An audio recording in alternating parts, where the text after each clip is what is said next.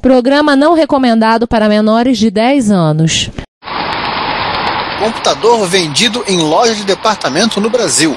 40 anos do Apple I. Pumpando a ROM com o Audacity. Usuários se encontrando em abril. Aqui fala o seu repórter retro, testemunha ocular da velhice do seu PC, com as últimas notícias da agência Retrocomputaria. Bom dia, boa tarde, boa noite. Bem-vindos à edição branca, Color 15 do Repórter Retro. Vamos começando hoje. Quem é que tá do lado aqui da mesa? Essa mesa que desafia, que é um polígono regular de dois lados, desafiando completamente a, a geometria em espaço bidimensional, eu, Giovanni Nunes. Bom, eu, César Cardoso, você já já tá manjado de saber. Não, César, já que falamos de, de, episódio 15 do Repórter Retro, né? É o episódio branco, na contagem das cores MS Zoom. E claro, vamos tocar, já que tocamos anteriormente música dos Beatles, vamos também tocar a música dos Beatles aqui.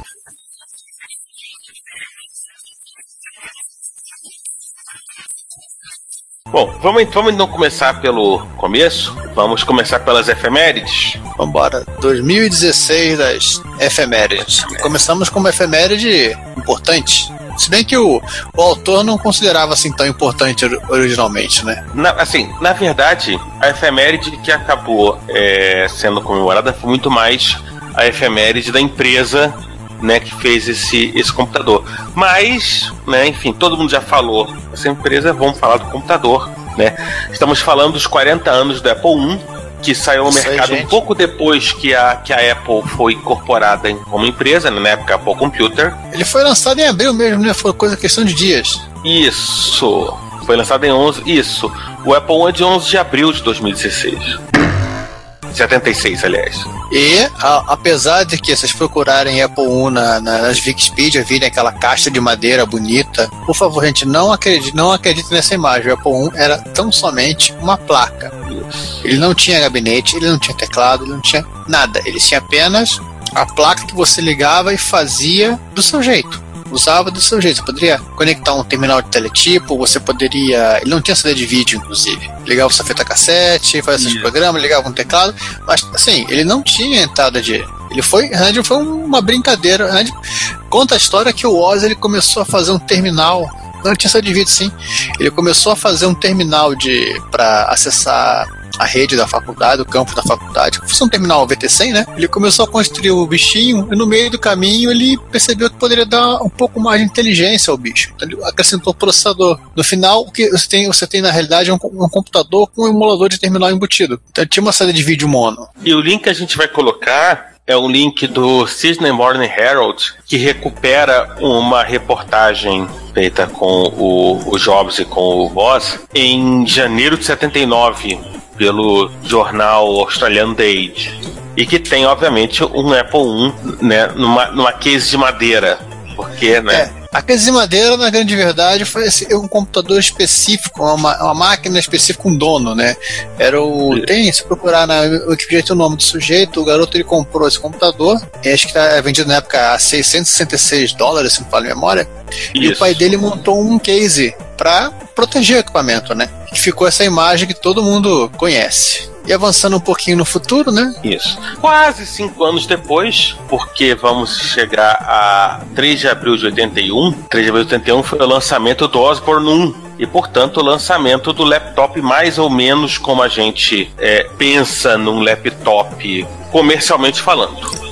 É, por mais que carregar quase 11 quilos para cima e para baixo não seja uma coisa é. uma, mais agradáveis, né? É, o link que a gente vai colocar na realidade, o Gizmag, que é por um acaso uma das minhas leituras preferidas, é, ele utiliza o, o lançamento do Osborne 1 como né, uma maneira de conversar de entrevistar tanto o Dr. Alan Kay, que na verdade foi quem inventou o, o, né, o conceito todo né, com o Dynabook, como com o, o, o Lee Feiselstein, que foi o, praticamente o pai do Osborne 1, né, em termos técnicos. Né? O cara que fez o design, do, do design da, da máquina com os simpáticos buraquinhos para guardar disquete. Isso. Esse cara que tá naquela foto da, daquela revista que tem o, os Mujahideen, é, né? Eu acho que é.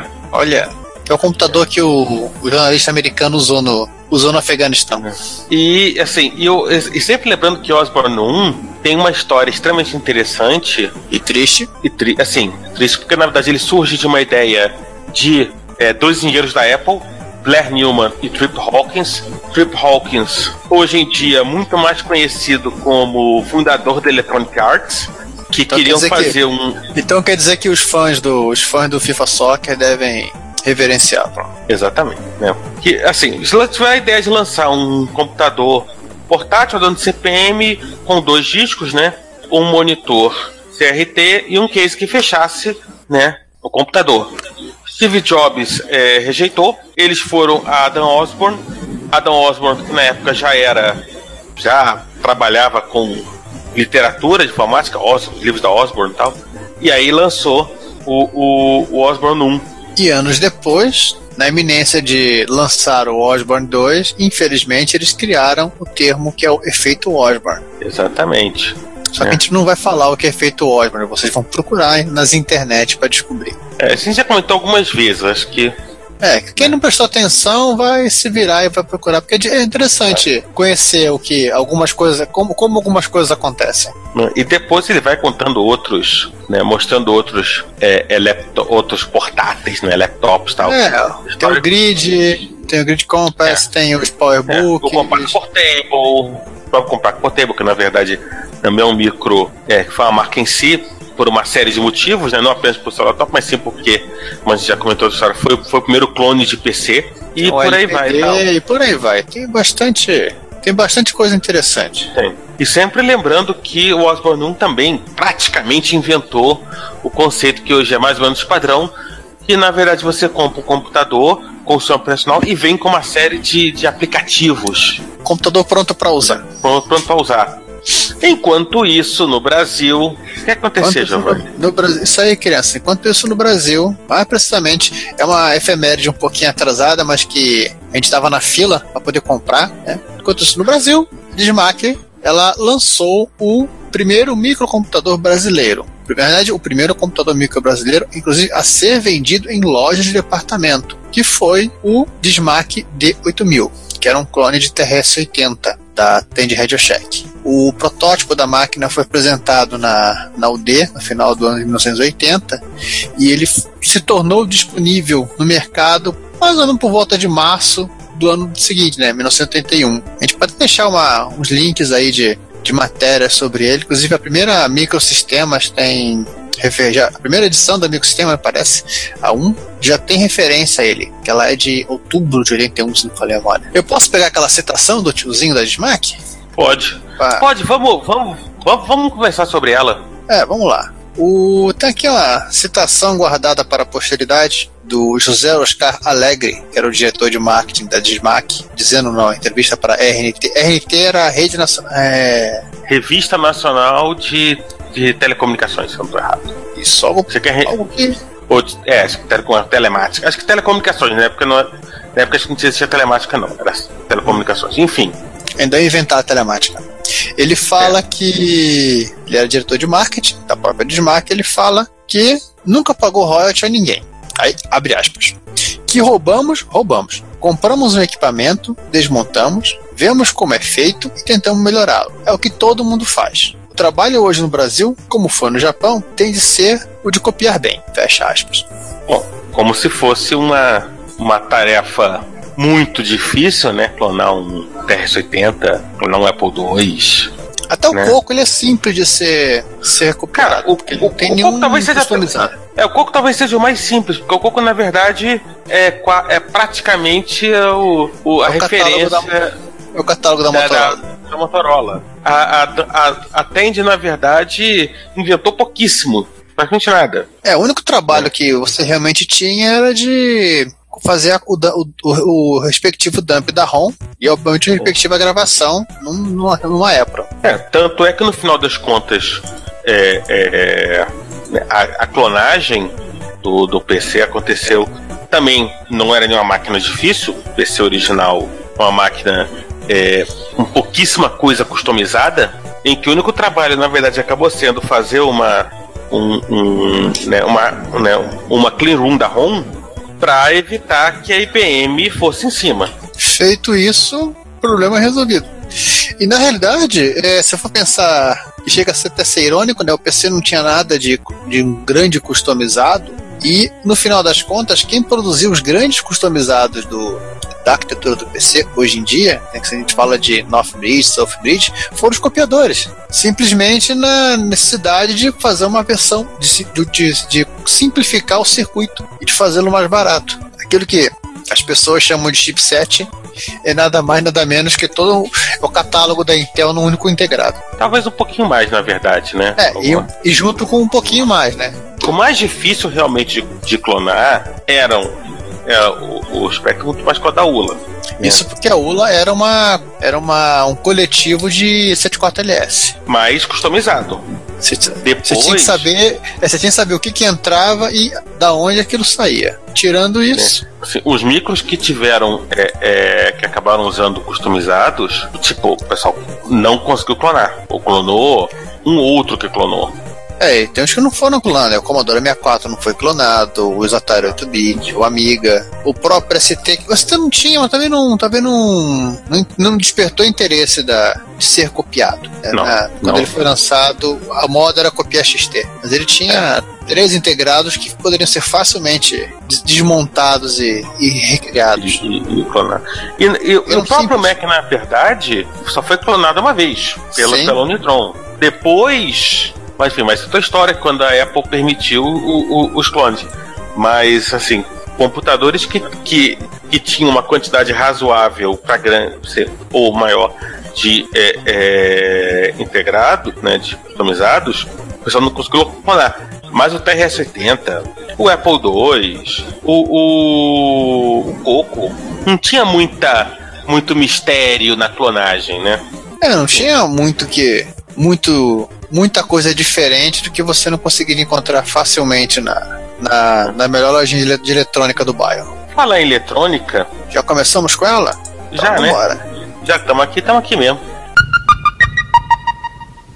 Season Hackaday, né? Vamos começar então com um cidadão que pensou: eu quero um joystick pro meu, no caso, Amiga 500. Cara, conseguir um joystick novo para Amiga 500 é caro, né? Seja novo, seja usado. É, a 1500 é um joystickzinho de, de padrão Atari, não tem muita dificuldade. É. Você não vai conseguir achar facilmente aí, um gamepad, né? Aí o que, que ele fez? Né? Ele pegou um, um keypad numérico e transformou no joystick. Ele pegou um teclado de telefone e transformou no joystick. É, teclado de telefone. Que ele deve ser muito mais interessante para jogar alguns jogos do que usar o joystick de mancha, né? Não, certamente. Assim, tem, tem muitos jogos que assim, você é, tenta jogar com joystick, você desiste para jogar no teclado. Você não, não, não consegue. Eu imagino realmente que, que para eu particularmente, eu sempre fui prego em Nemesis e tal, mas em joystick é pior ainda. Não, se tentar jogar Nemesis, é, Nemesis no joystick de manche, esquece. Então realmente um, um... É o tipo de jogo foi foi feito para gamepad. Foi feito para você ter um mínimo é, um mínimo de movimento para selecionar, é. selecionar uma direção. Então, assim, eu realmente, no final das contas, é, é, a ideia, e é uma ideia que, como a amiga usa o joystick do, do 9 pinos Atari, eu acho que pode ser feito em qualquer computador que utilize esse, esse padrão de pinagem. É, sem o cara fugir muito aqui da história, é tranquilo. E realmente eu imagino que, que vai ser mais interessante do que o joystick de mancha para muitos jogos. Eu só entendi o, o que significa o PN aqui quando ele botou a tecla 5. É, eu também não, não entendi. Que o Fire é zero. Ele botou um Fire na, no tralha e não deu para ler o que, que deve ser o asterisco. É left ground é. Enfim, tam, também não entendi. Se, se, alguém conseguir entender, né? Alguém, alguém consiga ter um pouquinho. A gente tá, tá aí à vontade pra, pra ler aí de qual é. Vai tentar explicar pra gente o que, que é o. É down. Não, 5 é down. Up é 2 e 5. Ah, ele tá certo ele não foi muito saudável nas escolhas que ele fez, né? 2 é up, 2 é, dois é up, 5 é down, 7 é left, left é 7 e Isso. o 9 é right. 0 é. Ele fez um T. É, é, assim, eu também, eu também não sei se na verdade acabou sendo mais fácil É, pode ter por sido causa de isso. pinagem ou de, de fios, enfim, essa coisa toda, né? Depois te, Pode- depois pode te manda um joystick. Depois te manda um, um joystick legal pra ele. Mandar um joystick da Dynacom pra ele. E beleza, né? Isso não se faz com as pessoas. Qual o segundo item da lista aí? Meu amigo, você que tá aí, precisando de um pau marrom, né? Como é que eu vou de um pau marrom, meu Deus do céu? É como é que você vai dar um pau marrom de uma máquina que talvez não seja tão fácil abrir pra remover a ROM. Isso. Solução simples, rápida e direta. Audacity. Hã? Audacity. Como assim Audacity? Vamos lá, vamos tentar explicar para as pessoas que as pessoas que são, é, que são um pouco mais sãs. É, assim, no caso ele tava com um Sharp, um Sharp Pocket Computer PC, acho que é o PC 1500, enfim, é, é algum Pocket Computer 1500 ou 1600. Ele, ele usou também uma, né, uma extensão, uma Sharp É o C150. Sharp PC1500. Não, é.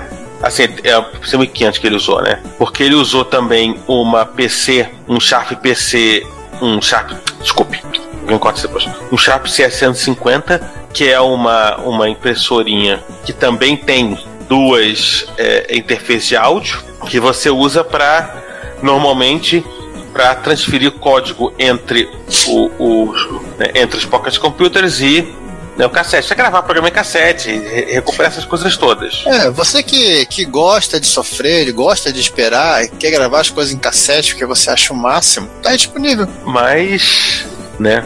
Mas qual é a graça disso? Isso não vai de um parrom. Ah, e se você souber como.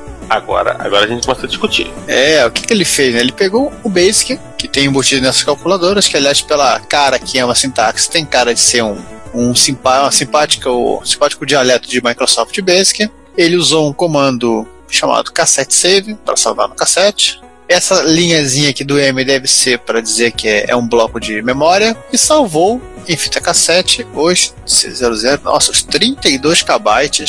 Deve ter demorado, hein? Os 32 KB da ROM que esse equivale ao espaço de, de onde está a ROM da calculadora. Isso a, com pulsos de 1200 a 2400 Hz em, em codi- em codificação FSK. Não entendeu nada, né? Enfim, é, baixou a ROM, né? E copiou pro, pro Audacity, gravou no Audacity, vamos dizer assim. Gravou o dump numa, Gravou. numa, numa, em ondas sonoras. Obviamente, o, a codificação ela marca um desenho para um, um desenho para zero. Ou seja, todo mais tem que fazer é uma pequena rotina, um pequeno trecho de, de programa que vai analisar até a- a- o áudio de intervalos específicos, mesmo em decorrência da velocidade de, de gravação, que deve ser padrão na calculadora, e verificar que onda você está você tá, você tá pegando, que som você está pegando. É. Se, se for um, um valor específico é zero, se for outro valor é um. Felizmente tem dois valores dispo- disponíveis, né? E assim, do começo ao fim do arquivo de áudio. E no link do Hackaday ainda coloca é, assim link para outros para outros é, no caso para calculadoras da Cássio, né, pocket computers da Cássio, para quem tiver interessado, né, o Pocket Tools vai ajudar para quem tem esses os Sharp Pocket Computers, né, pra fazer todo É, o trabalho aliás, de a- conversão a sorte- A sorte dele é, é que a modulação aqui deve ser bem simplificada, né? Uma onda para um, uma onda para zero. Se fosse uma dessas ondas de, de quadrante, que é o que o pessoal utiliza- utilizou no fi- final da- das, das transmissões de modem a 56K, a 2400, a 14400, a coisa é mais complicada. É, mas, mas aí é aquela história, por exemplo, provavelmente a, a, a serial nem aguentava. É. Né? Então, en- assim, não tinha muito o que inventar. Assim, ah, você vai tentar é, inventar muito, Não, a serial não se- aguenta. A serial aguentava, né? quem não aguentava era a linha telefônica. Fala, tio. Neste exato momento, materializa 109 por som de teletransporte.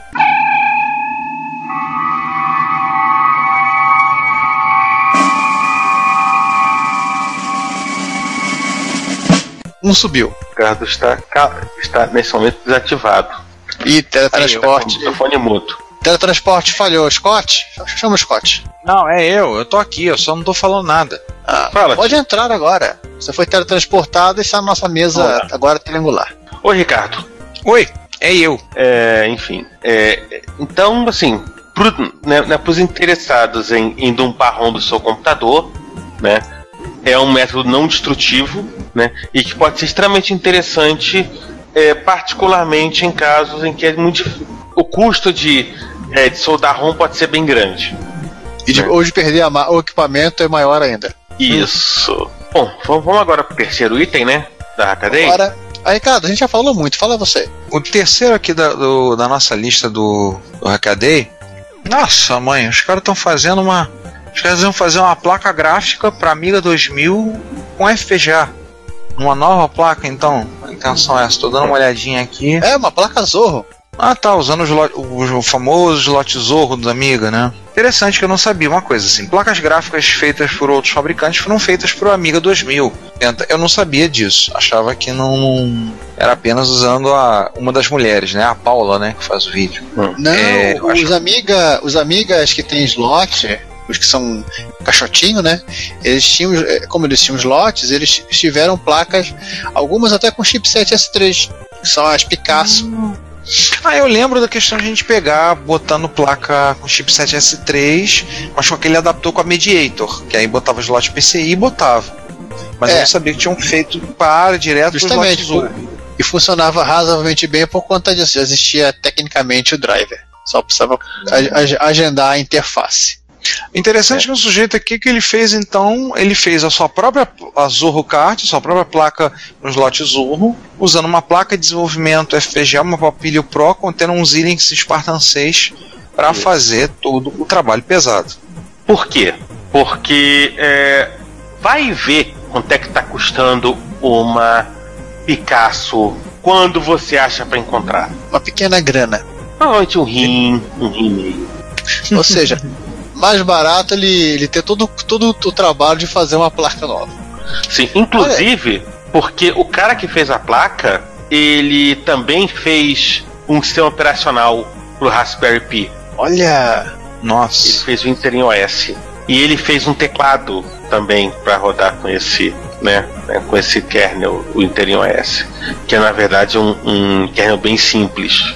Ele fez várias plaquinhas já, inclusive interessante, né? Pra quem quiser ver, ó, entra na página do GitHub, tá muito interessante, tem várias fotos, diagrama, projeto da placa, placa mais ou menos feita, soldagem de pulgas SMD, exemplo de coisa funcionando ou coisa parecida, rabiscos na tela, dumps em monitor de tubo, o workbench mais ou menos rodando na versão mais ou menos estável do, do, do, do driver, Doom, Doom azul, é azul, tá certo, azulado o Doom, tá, não posso fazer nada. NetSurf, pra quem gosta de NetSurf, Pera, ele rodou. Isso aqui é.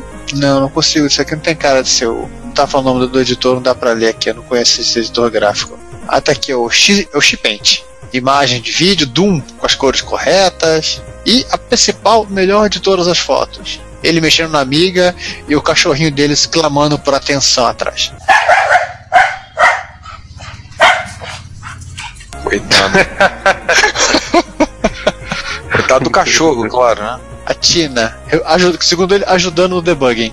Mas quando vê um bug, é o cachorro late. Né? Vamos à próxima. Nossa próxima. Ainda falando de amiga, você quer. Sim, continuamos falando de Amiga. No Hackaday, imagens digitais do Amiga. Então, ah, interessante. Ele tá se lembrando, ele começa lembrando que lembrando que a abertura de alguns seriados, coisas, o Amiga com a Video Toast foram muito usados para computação gráfica nos anos 90.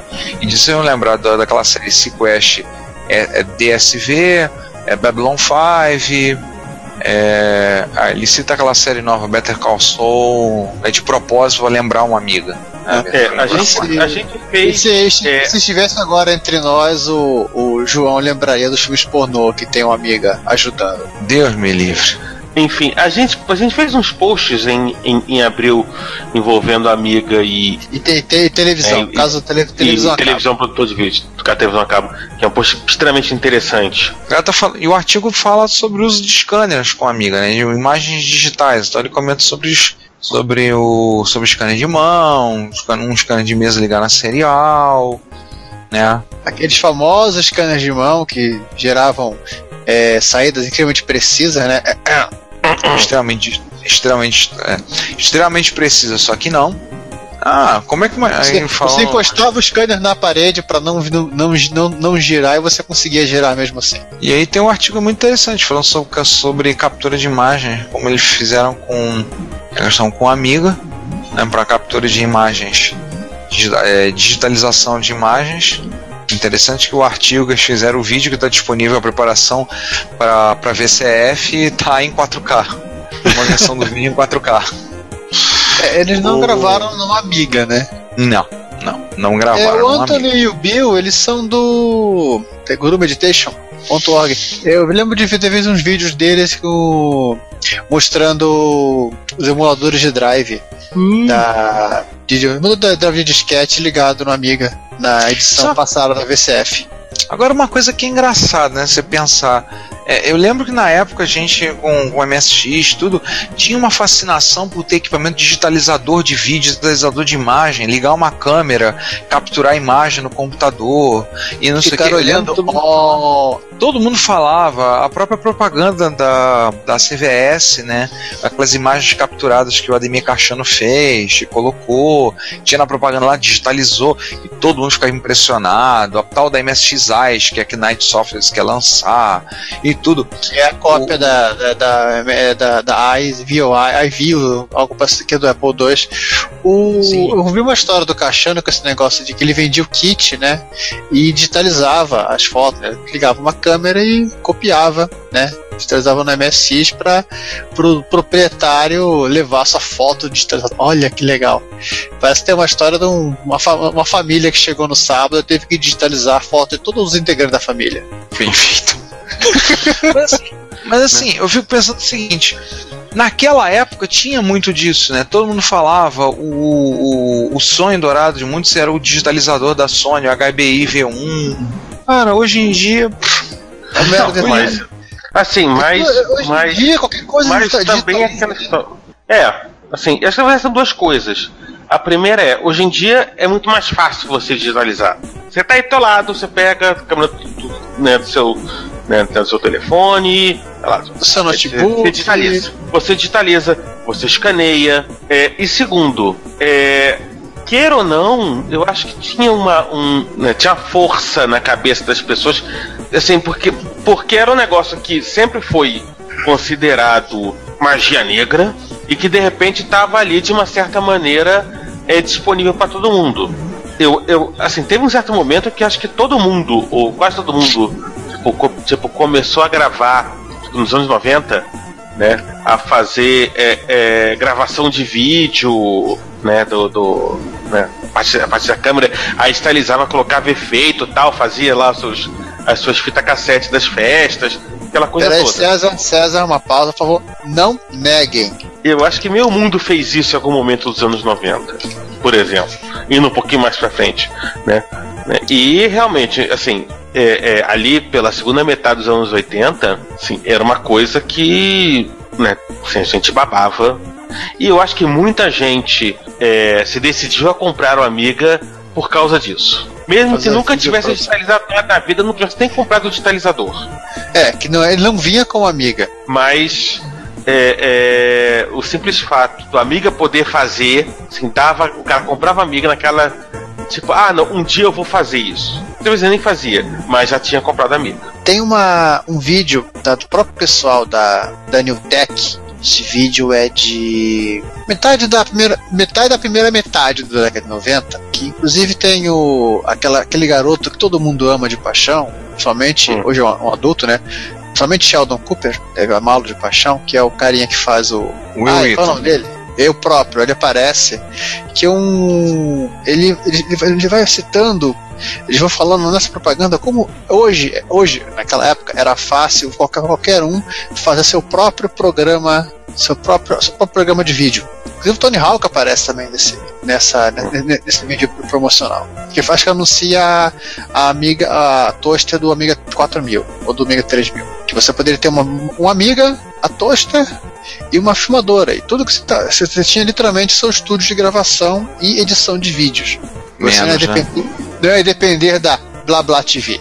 É, eu lembro que quando a gente ficou doido vendo os vídeos da. O, aquele videozinho, aquela fita, aquela promocional da Toaster, como se falava, vendo aquele clipe do. Esqueci o nome do, do cantor. Feito todo com a toaster, que é o, a- o rosto dele é projetado sobre um barco, na vela de, na vela de um barco passando, tudo lá. Cara, você pensar que isso era uma coisa que você fazia com, com, com estações gráficas absurdamente caras. Sim, eram os as Silicon Graphics. Eu assisti uma palestra da Silicon Graphics na universidade do longínquo ano de 1992. Que a gente ficou impressionado, doido vendo os clipes, tudo lá. E naquela época, tinha coisa inédita, não tinha som. O sujeito veio dar palestra, pegou um microfone de lapela, ligou na, na estação, na Silicon e usou ela como alto-falante. Poder falar, a gente ficou doido, né? Aliás, eu tenho a lapiseira. absurdamente caro. Exato. Eu tenho a lapiseira. A palestra eu tenho ela guardada até hoje. Tô olhando para ela ali no, no meu, no meu, meu porta-lápis. E foi assim, todo mundo falou, ficavam tão impressionados, os clipes eram, e eram umas Silicon Graphics que eram, custavam uma fortuna. Acho que o peso delas valia em ouro, porque aquelas, aquelas são extremamente caras e extremamente pesadas. Não, elas valiam mais que ouro. É, né? É sem ouro Paralatinum, que eu vou te contar.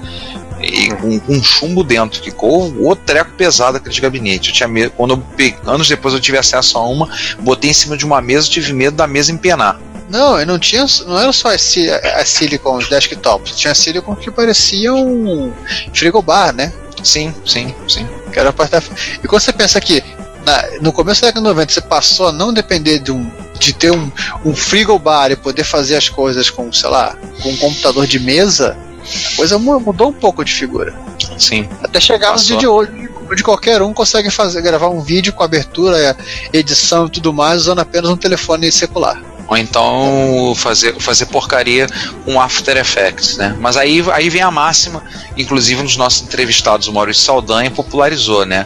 É uma ideia na cabeça, uma câmera na mão e uma merda na tela. Sim.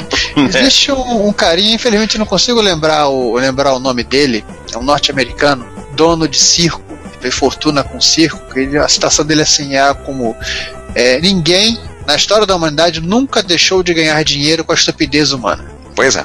Vamos voltar ao, ao podcast? Vamos, vamos É, voltar ao vamos, podcast, parar, né? vamos parar de teorizar sobre a vida dos outros. né? filosofar. Esse não é um podcast sobre teorização filosófica, né, nem gravação de vídeo. E todo Tá o resto. falta disso, né?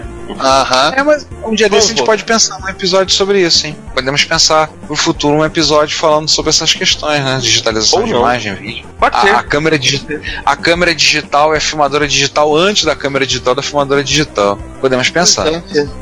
Pega lá a lista. Enquanto Anota- isso, já anotei aqui. Deu Stack Overflow, tá? Cara, au- aumenta a memória. Aumenta a memória. Vamos aumentar o buffer. Problema. Aumenta o buff, aumenta a memória. Entendeu? Eu não vou, eu não vou cortar a lista de promessas. Vamos fazer- uma segunda lista, pronto, é mais fácil. Ih, meu Deus do céu. Falei, enfim, já falei pra aumentar a memória da. da- enfim. Vamos, vamos, vamos voltar, vamos voltar, vamos voltar. Vamos terminar a sessão HD com. É quase uma utilidade pública, né? Sim. Ou como Tem se virar no datasheet. Tem carburador aqui? Não, não tem. Não tem. Essa A gente vai ter não que vamos explicar. explicar. Não, não vamos. Não vamos. Não vamos. Tá bom. Não vamos. Não tá de acordo. Não vamos. É assim, Não, não, não. Quem quiser saber a história dessa. é, o porquê da minha pergunta, Pergunte pra gente. pergunte, pergunte nos comentários. É, pergunte nos comentários e torça pra alguém querer responder, ou vá em Jaú esse ano. Em algum encontro que vocês encontrarem com a gente, algum encontro de retrocomputação, chega e pergunta, mas o que é a história essa de carburador e datasheet? O que, isso tem a ver? Aí a gente.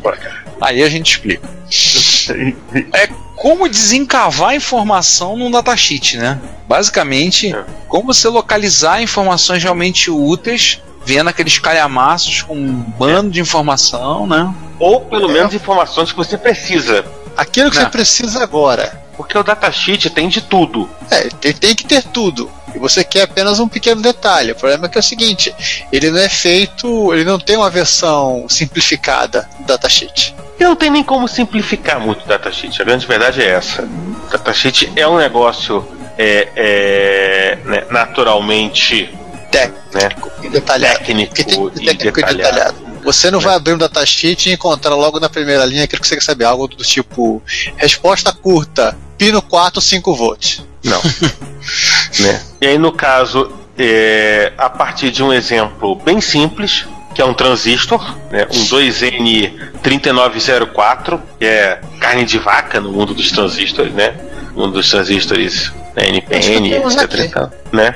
E, né, e a partir do, do datasheet de uma das produtoras da 2N904, que é a ON Semiconductor, que por acaso é um spin-off da Motorola, né? Que hoje mostra... não é um spin-off da Motorola, César. Boa pergunta. A Intel? Né? Só sobrou a Intel. Eu acho que só. A é, Intel... do resto em algum momento. É, a Zilog é um, é um spin-off da Intel, né? É. O resto é Motorola mesmo. É, assim, de, assim rápido, só de é, semicondutores tem a Freescale e a ONU. Né? Daí pro resto. Fora Google telefone, que deve ter coisa para Lenovo telefone ou algo parecido. É, patente na mão do Google e por aí vai. E esquece. Entendeu? A Bem. Motorola Solutions, que é a parte, que era outra parte da, da Motorola, que também tá, tá no. Enfim, tem gente pra caramba nessa história. E a partir desse datasheet, né, de um componente simples, o hacker, ele vai te guiando, o post ele vai te guiando para achar exatamente o que você precisa. Ou seja, o cara fez o how-to no datasheet. Diria que é quase isso. Fez o, como você localizar a informação. Isso é importante, hein? Porque que a gente estava falando, né? O datasheet não, não, não tem como um datasheet ser uma coisa, digamos assim, simples, versão curta. Você tem, claro. É, eu digo que datasheet é que nem página de manual do Unix. Você vai consultar a página de manual, você vai olhar aquele texto, aquele, aquele, aquele academicismo, aquele texto chato de ler, mas você tem que pegar e localizar o que é realmente importante procurar ali dentro do texto fazer. Isso é uma coisa que eu explico para os meus alunos das disciplinas que envolvem sistemas operacionais abertos. Eu falo, você tem que pegar e filtrar a informação. Eu falo assim, tem, existem páginas manual que você lê uma vez na vida. A página do baixo é uma. Uma vez na vida você deve ler essa página. Mas você tem que aprender principalmente a filtrar a informação e localizar a informação que é importante. Senão é. você lê, lê, perde um tempo danado. É a mesma coisa. Por exemplo, a, a manpage do TAR, a manpage do, do Find, se você tiver com pressa, esquece. Ah, não, com certeza. Se você acha que vai dar três pages down e bastante informação, esquece. Não, não, não muito, vai não. E, e, muito mais o Find que o TAR, que o, o Find consegue ser absolutamente arcano quando ele tá afim. Ah, você tem, vai procurar coisas, por exemplo, parâmetros do. Vai fazer busca, por exemplo, um SED da vida, ALK e outras assim, é, é pior do que ler datasheet. Você encontrar informação. Então, é, eu acho extremamente útil esse artigo para te ajudar a localizar. Você pega, topa com aqueles calhamaços de papel que você vai olhar e diz assim: e agora? Por onde eu começo? E, e, não, não, e particularmente. E particularmente o pessoal que está começando agora na, na, assim, na, na eletrônica, é uma assim, se, deve ser bem complicado mesmo você olhar o datasheet e ficar procurando o que, que você quer. Pela quantidade de coisas que tem no datasheet, o que você está precisando, ou você conseguir inferir informação a partir daquilo que você tem. É, a única coisa fácil que eles, que eles, que eles listam geralmente é a pinagem. Isso com ressalvas. Né? E eles prometem que isso vai, vai se tornar um, né, um, um, assim, uma feature regular no Hackaday, né? Tipo, como se virar data, em datasheet de coisas que são mais é, complicadas do que um transistor. É, e, e esses transistorzinhos, como são coisas simples, em tese, vamos considerar que todo mundo sabe, que não é bem verdade. Ah, não. E a grande verdade é que mesmo, mesmo para quem já tem um certo tempo, muitas vezes voltar a, a, a reler o básico pode ser interessante para acordar informação que está de repente em pontos esquecidos. Está lá na frente, de repente você tem que voltar. Tem essas coisas também. E descobrir de repente por que aquele negócio não está funcionando direito. é... Se não funcionar direito, vamos seguir adiante aí? Vamos. Rise from your grave. Começando ah. o Hackaday? Sim. Ah, a gente está fazendo uma, essa é uma interface, né, entre a sessão Hackaday e a sessão Rise for Your Grave, já que nós estamos falando da recupera a recuperação é um recap de uma fonte de alimentação é. de um Mac 2 SI e tá no Hackaday. Então a gente está fazendo, a gente tá fazendo uma sessão interface. E foi feita pelo Steve do Big Meals of Fires que volta e meia a gente comenta no, que está no, no Guinness, está no Guinness como o maior colecionador de DB19 do mundo. né? O comprador de todo o estoque mundial de DB19. To, todos os DB19 do mundo que estavam disponíveis estão com ele. Pois é. Sim. Né? Mais quatro. É, ele conta no texto que ele trocou os capacitores da placa-mãe, mas mesmo assim a máquina não funcionava. Então escreveu, hum, isso tem cara de fonte. Então, É, é, só um, só um detalhe. Entenda esse um, é, entenda aquele cheirinho de fonte queimando, entrando assim Hum. pelo, pela sua narina. Que é uma coisa simpática. nossa, mãe. Nossa. E aí ele dis- discorre como a fonte funciona, como ela é, explica algumas coisas, né? E aí ele parte para parte para fazer, achou três candidatos à troca, três capacitores, é, aliás, um, um capacitor de alta voltagem e dois SMDs, a placa de controle. Pausa, pausa. Eu fui no posto, cara. O que, que esse extintor de incêndio tá fazendo do lado da fonte? Agora eu vou ter que ver esse extintor de incêndio. É, Nossa! eu, estou, eu estou coçando a cabeça sem entender esse tudo incêndio desde o momento que eu abri essa imagem. É, eu só tenho uma pergunta a dizer, o Adahel. É, teremos de ler com calma aqui para descobrir se ele foi, foi usado, se ele antes foi usado depois, ou se ele apenas deixou a mão caso precisasse usar. Né, Pelo que eu entendi, ele... Ele, só deixou a mão caso precisasse. É, eu Ah. também tô achando. Tudo indica Sei que ele só colocou ali, tipo assim, vai que é preciso, né? O famoso Ah, vai que ele eu preciso. Vai lá, fez a limpeza, aproveitou e teve que para trocar alguns capacitores, alguns SMDs, ele teve que mexer em alguns outros componentes SMD. Então, então fez limpeza, refez o trabalho. É, esse é um cara mais roots, né? Porque muita gente vai dizer assim, pô, arranca a fonte e bota outra. Mas não é tão simples assim, muitas É, vezes. é uma fonte Macintosh 2 que foi feita Macintosh 2. Deixa eu ver aqui. 2SI. Fora, tá? É um 2SI. 2SI. É um Ou seja, não, é uma- 2SI. não é qualquer fonte que você vai encontrar que vai caber bonitinho. Talvez aquelas Pico IT, ITX talvez resolva, que são um pouco maiores que o cartão de crédito. Um pouco menores que o cartão de crédito. É, mas aí Mas você é- vai ter que ver também você- como é que você vai fazer a adequação, né? Por exemplo, é, as comunidades de MSX a gente estava tipo, conversando há um tipo, tempo. Qual é a vol- É, até assim. É, qual é a voltagem que, que a placa-mãe vai receber da, da, da fonte? Se a voltagem for não padrão, É, né, já, já, já quebrou tua perna. ah, a gente estava com Nem cabe direitinho uma, uma pico TX. A voltagem da padrão. Eu sei. É, a, a gente estava conversando outro dia, pessoal na comunidade MSX, ah, teve agora recente um encontro de MSX em Curitiba, né? A gente deve falar um pouquinho depois, a gente vai falar um pouquinho lá no final. Mas o, o Sérgio, nosso ouvinte, Sérgio Vladivostok, comentou que pegou, tava com um Yamaha MSX1, que a fonte tava com problema. Ah, o MSX aceita, é, mais, é precisa basicamente é, é mais 12, menos 12 e mais 5 volts. Eu falei, cara, mete uma fonte PC aí no lugar, tudo bem, isso é, mas não é só isso. A fonte também, também dava sinal, não me lembro exatamente para que, relacionado aos cartuchos. Então não é tão simples assim. Ah, arranca uma e bota outra. Aproveita que a carcaça está grande, vai e troca. Mas tem mais coisa ainda. Então muitas vezes tem que fazer o reparo na fonte e acaba se tornando, não é por uma frescura ou por um preciosismo de que ah, eu quero ter tudo original. Não, é necessidade mesmo. Eu quero tudo original. Às vezes não tem jeito mesmo, não dá. Não tem pra onde correr, vai ter que fazer. E pelo menos aí nós temos mais um Mac 2 SI feliz e contente funcionando. Agora vamos, vamos Agora- pro, pro, pro chat. Pro Chad. É. E, Aliás, o, aliás, o primeiro que foi Itália, por favor, conseguir tirar foto do chat, pode mandar pra gente, que ele vai ficar bem feliz. Não, tem que levar uma medalha pra ele. Vem cá, onde é que ele arrumou esse Amiga 2000 aqui? Meu Cara, Deus do céu, isso- cara. tô- Tava, vem cá, tava mergulhado no Adriático, né? Esse tava no. Tava, esse tava, tava. boiando no, tava boiando no Rio Pó. Não, esse foi per... não, esse foi pescar dentro do Vesúvio, cara. Não, tava na Olha. fonte Treve. Alguém jogou a placa do Amiga 2000 ao invés de jogar uma moedinha. É, jogaram na Fontanha de Treve, o risco corre que. é- Pois é, era, era ser jogado de volta, né? Mas como era uma placa de amiga, não jogaram de volta, gostaram. Pô, tava, tá, tá feia a coisa, cara. Dá, dá, não dá pena. E o problema basicamente foi vazamento de uma bateria. É, só isso. Só. Que o é tudo. Só, né? Black Screen, Screen of Death. Death. É, Só isso. corroeu algumas, pla correu algumas placas que não dá pra ver a olho nu. Ele comenta. E já foi limpeza, tudo, desmontou, a, foi lá, pegou, limpou, refez os conectores. Todos os conectores estão com ferrugem e mas no boot estão ali. Teve que fazer 12. Gente, eu vou falar de novo. Ele teve que fazer 12.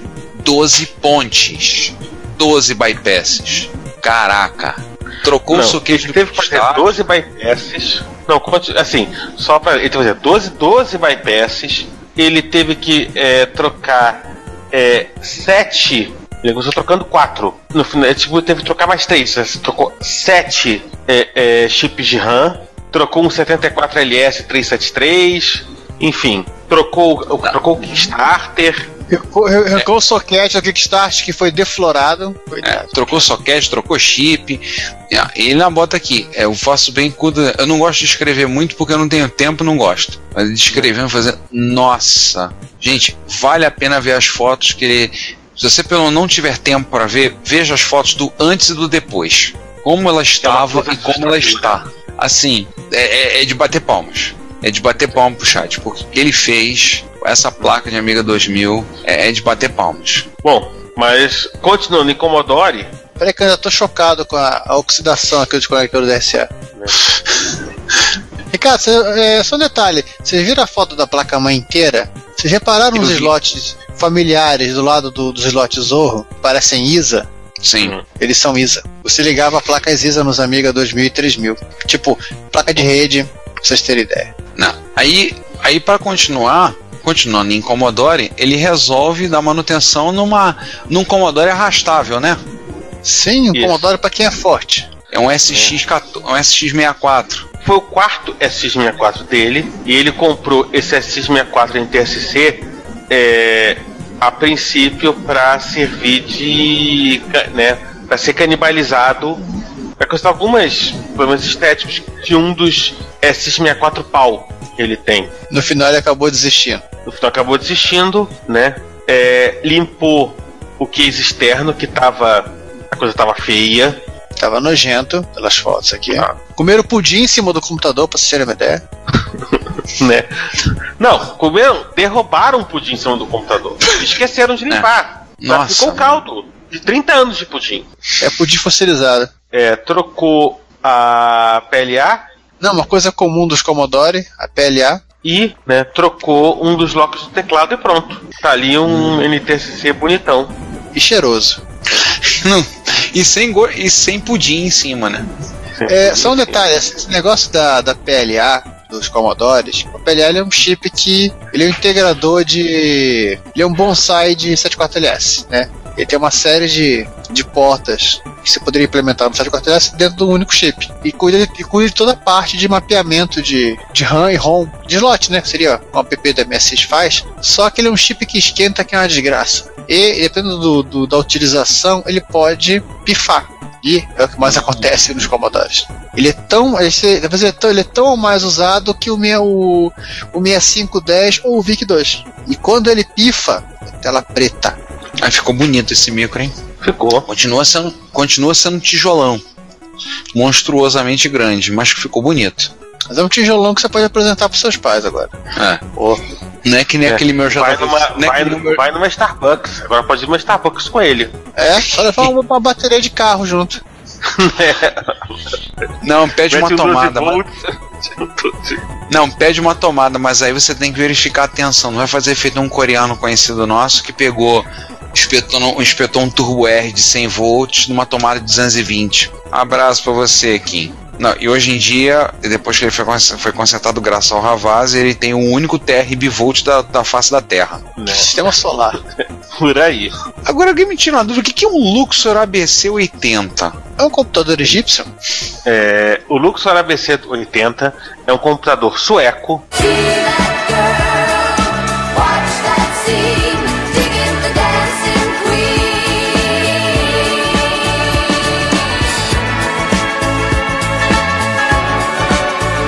O Luxor ABC80 ele foi lançado em agosto de 78, foi fabricado até o momento dos anos 80 e ele era um ele era um, um Z80 né, de 3 MHz, a, a 3 MHz, 16K de RAM até 32. Um SN76477, olha, quase um MSX. E tinha 16K de ROM que tinha um base que era semi-compilado, vamos dizer assim né?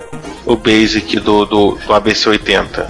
Cara, não mostra isso pro Juan não, que senão ele vai se interessar e vai querer um. Não. Vai. Se ele não tiver, né? o... né? Não, isso é uma coisa curiosa. Ele tinha um PSG, como os MSI, os Amstrad, tem um SN764, que é o irmão do AY, só que é, conectado a uma porta de 8 bits, mas assim, não tinha um jeito de você controlar o chip. Tudo que você conseguia fazer era usar 256 efeitos sonoros fixos. Ou seja, tinha 95. um... Não, 256. Tô vendo na Wikipedia. Ah, não, eu tô olhando aqui o próprio post do, do Chad. Ah, Então, tá bom, ficamos no 96 aí, que é a parte curiosa. É, você tinha um PSG subutilizado. Vendeu muito na Suécia. é, ele foi. é, ele foi licenciado para ser vendido na Hungria como BRG ABC80 e ele vinha com uma, com uma televisão né, transformada em monitor, porque a Luxor vendia televisão também. E tinha. E, te- e precisava usar normalmente com uma, com uma fita cassete.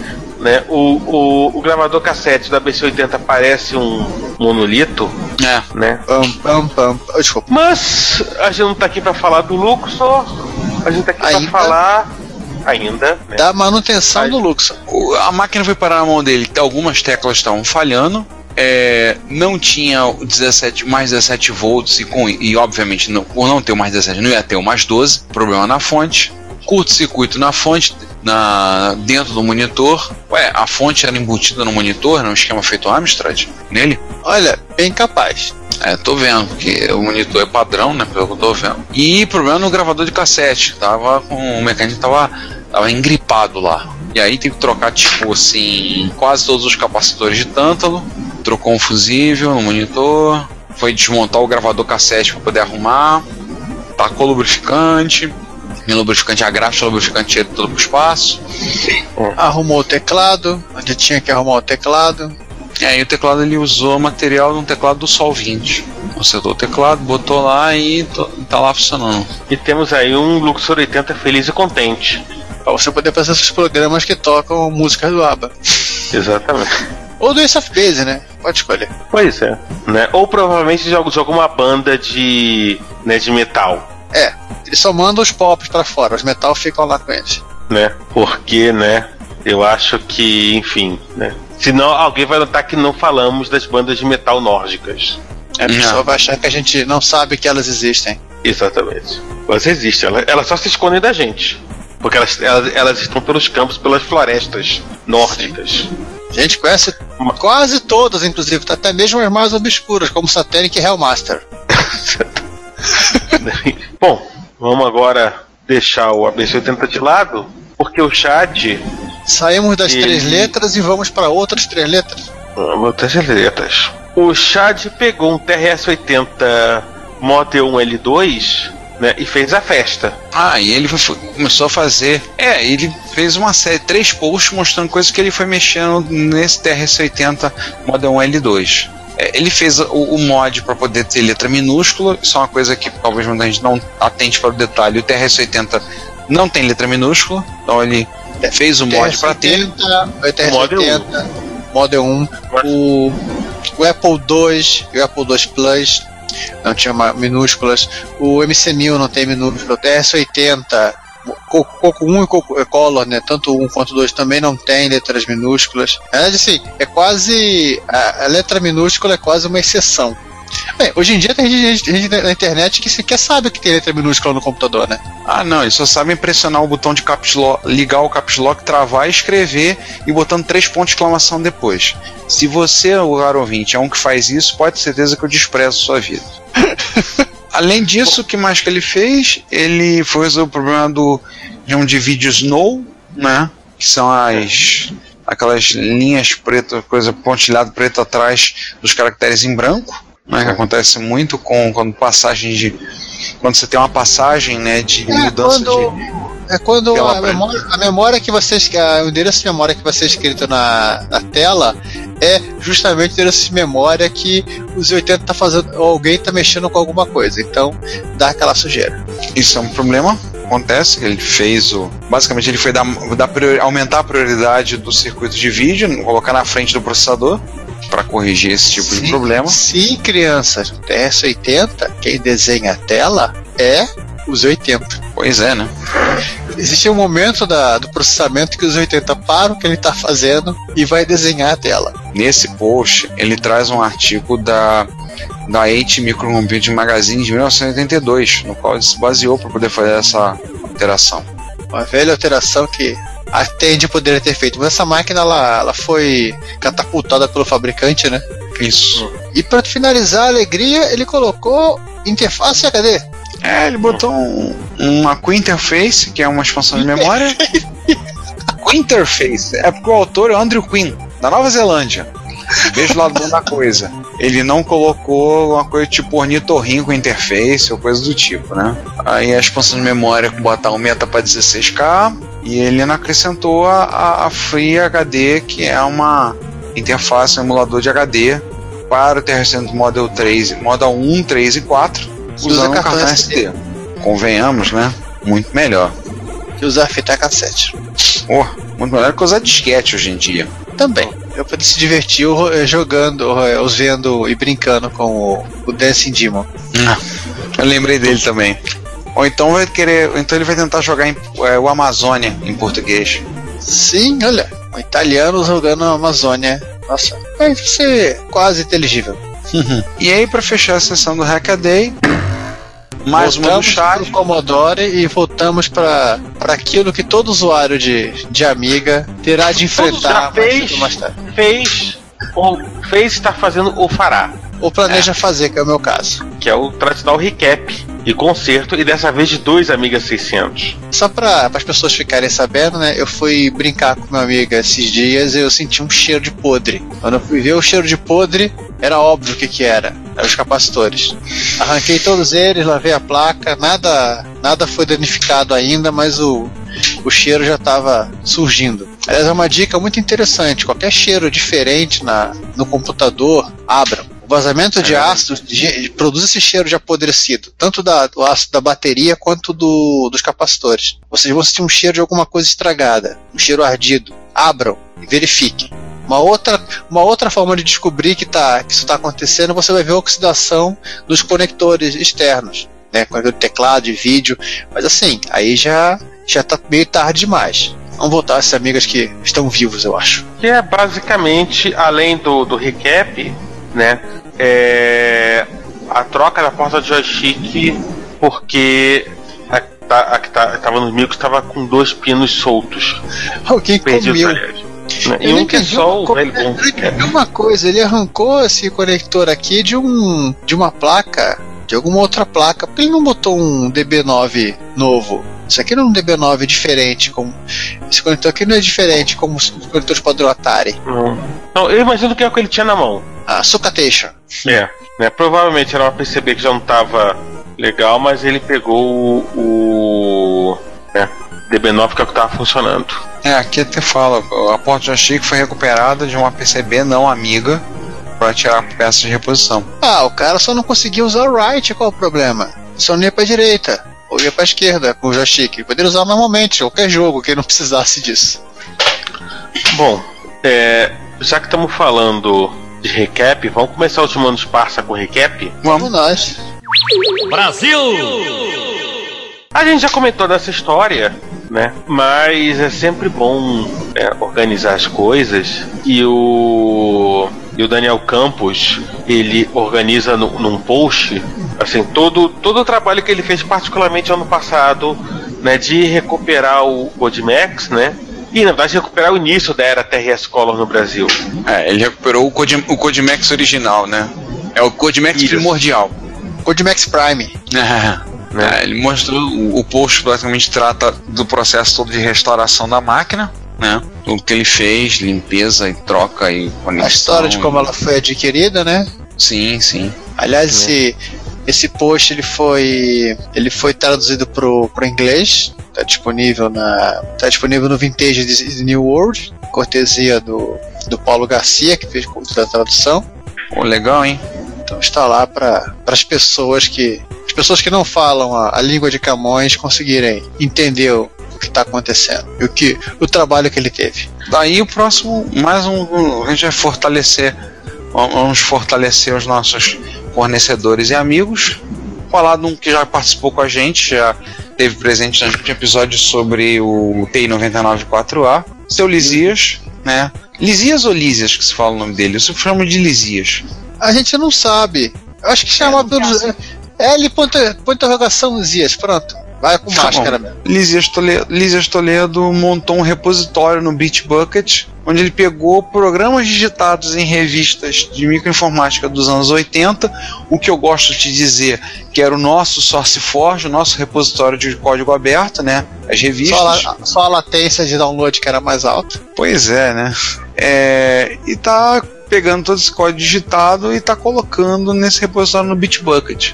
Aí a Inclusive, pergunta que eu tenho, a pergunta que eu tenho, alguém já botou lá o Trafalgar que saiu na microsistemas do, do MSX? Trafalgar do MSX? Tem se alguém Trafalgar, tiver, coloque. Tem o Trafalgar 2, né?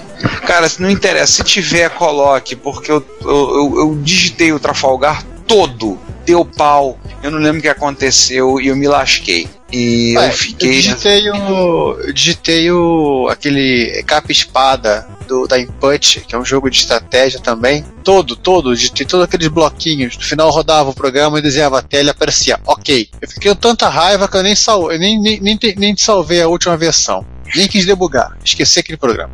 Ué, o Alcatraz do. que tá na jogos de habilidade da, da Aleph, eu digitei o Alcatraz todo. Beleza. Deu erros. Depurei os erros. Executei. Legal, funcionou. Ctrl Stop. Não funciona, eles travaram o Ctrl Stop. Eu tive que, quando desligar o micro, perder tudo. Que ódio que me deu.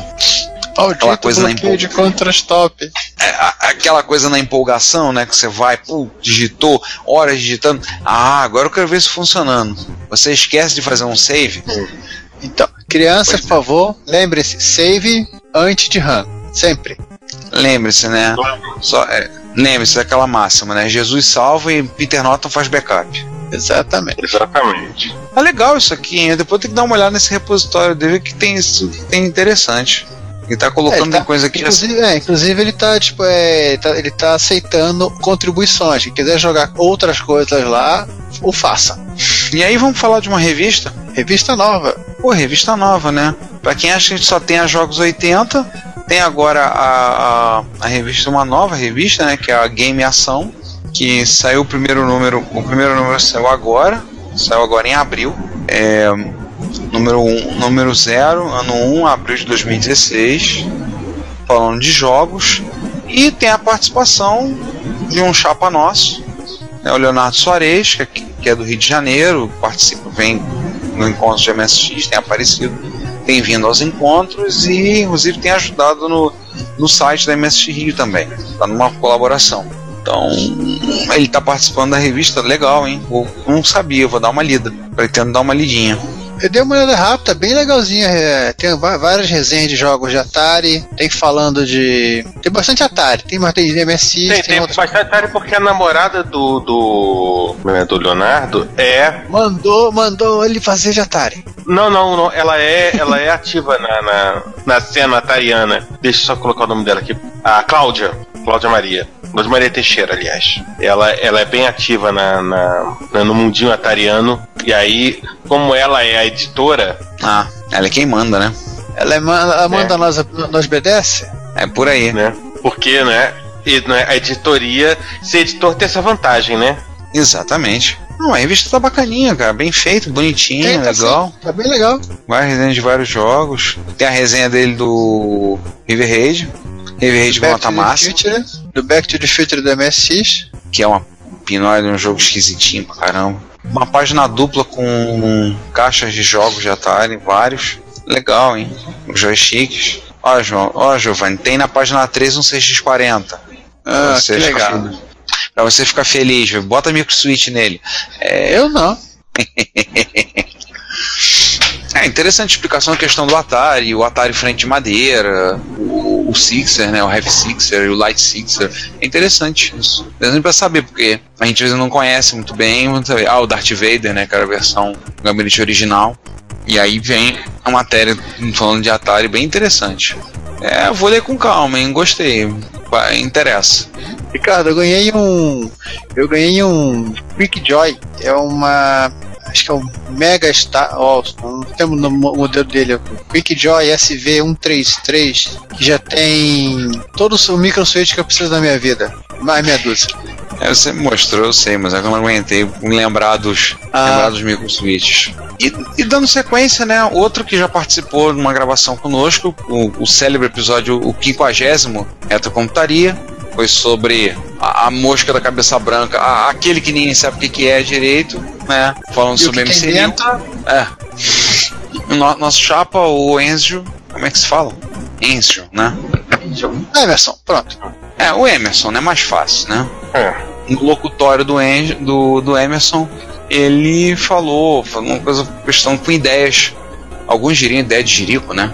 Mas ideias curiosas para fazer, botar uma ROM melhorada pro MC1000. Sim, as pessoas, entre elas, eu estou no meio do caminho, no meio, no meio desse processo, tem, tá, tem discutido o que fazer com a ROM do MC1000 para deixar o computador ma- mais interessante. Aí nesse processo dele fuçar o, dele fuçar a estrutura do código para ver como tá, somente a rotina de, de detecção de teclado para entender como funciona, poder implementar um, algo que, análogo ao InKey, né, dos Basic padrão Microsoft, ele descobriu que tinha um tinha umas caveiras de burro, por assim dizer, enterrada no código, que era uma estrutura, a estrutura do fast e do slow, porque na teoria, vamos falar na teoria, na teoria a ideia do- dos chineses que fizeram o MC, fizeram o pai do MC1000 era que você ao rodar, usar o Tron e usar os comandos fast e slow. A ideia do fast e slow é que o fast seria o modo padrão e slow seria, seria fazer um leve delay no processamento para que o programa rodasse mais lento e você pudesse mais, você pudesse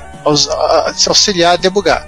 O Tron e o Trof, Tron é igual ao da Mercy, né? ele fica listando o número da linha que está em execução, mas ele te dava a opção de você segurar até, é, até aquele espaço para poder se- é, pausar e ver o que está acontecendo na tela, parar a tela. No final da ciência, a teoria. Na prática, o que aconteceu mesmo foi o seguinte: qualquer vez que você, qualquer hora que o momento que você apertar a tecla do, do MC1000, o Basic para a execução de qualquer, do que estiver fazendo. E ele acabou encontrando que essa história do delay, que é uma coisa que deveria, deve é, quase que concordância de todo mundo que deve ser removido, porque senão só serve para atrapalhar a vida, não dava nem para fazer alguns joguinhos legais em Basic. Ele acabou descobrindo na estrutura do detecção de, tecla- de teclas essa coisa e que o código continuava. Ou seja, tinha um pedaço de código que era justamente essa teoria que eu expliquei, a parte que eu expliquei da, da teoria, aquilo que eles não implementaram. No mínimo assim, não está funcionando, o que a gente faz? Ah, isso de qualquer jeito. Como ele mesmo marcou, isso é completamente inútil. Quem quiser maiores detalhes, divirtam-se lendo aí o. Vamos falar de encontro então? Gente se encontrando? Um monte. É, é, teve. Vamos falar agora, tem três encontros, né? Vamos comentar? Três encontros. Então vamos lá. É porque não deu tempo ainda de falar do quarto, né? No momento que a gente gravou, o quarto encontro não vai acontecer. né? Vai estar acontecendo. Vocês vão virão Mas falar é- dele é no, próximo recorte retro. No próximo Repórter Reto, vocês vão ouvir falar como é que aconteceu esse quarto. Então, primeiro eu citar o encontro em Curitiba, primeiro encontro de usuários de MSX em Curitiba, organizado, capitaneado e bagunçado pelo Luciano Cadari e Isso é, gente, ele lá organizou, ele organizou e depois expulsou todo mundo. É isso? Sim, sim, sim. Fez a, fez a bagunça. Sim, é, o encontro foi, foi um encontro de quatro dias. Né? É, eu já falei pro Kadari que eu tô querendo contratar o passe dele para organizar a MST Rio, porque ele conseguiu um local que disponível de 10 da manhã às 8 da noite, por quatro dias. No domingo o encontro acabou às 4 da tarde. Local com estacionamento. Na verdade era num restaurante, era o mezanino de um restaurante. Dentro de um hotel cinco, seis estrelas, na cobertura, nesse lado da piscina, com uma orquestra de música sinfônica tocando temas de jogo de MSX, ou não? Não, não chegou a tanto, mas é uma coisa próxima.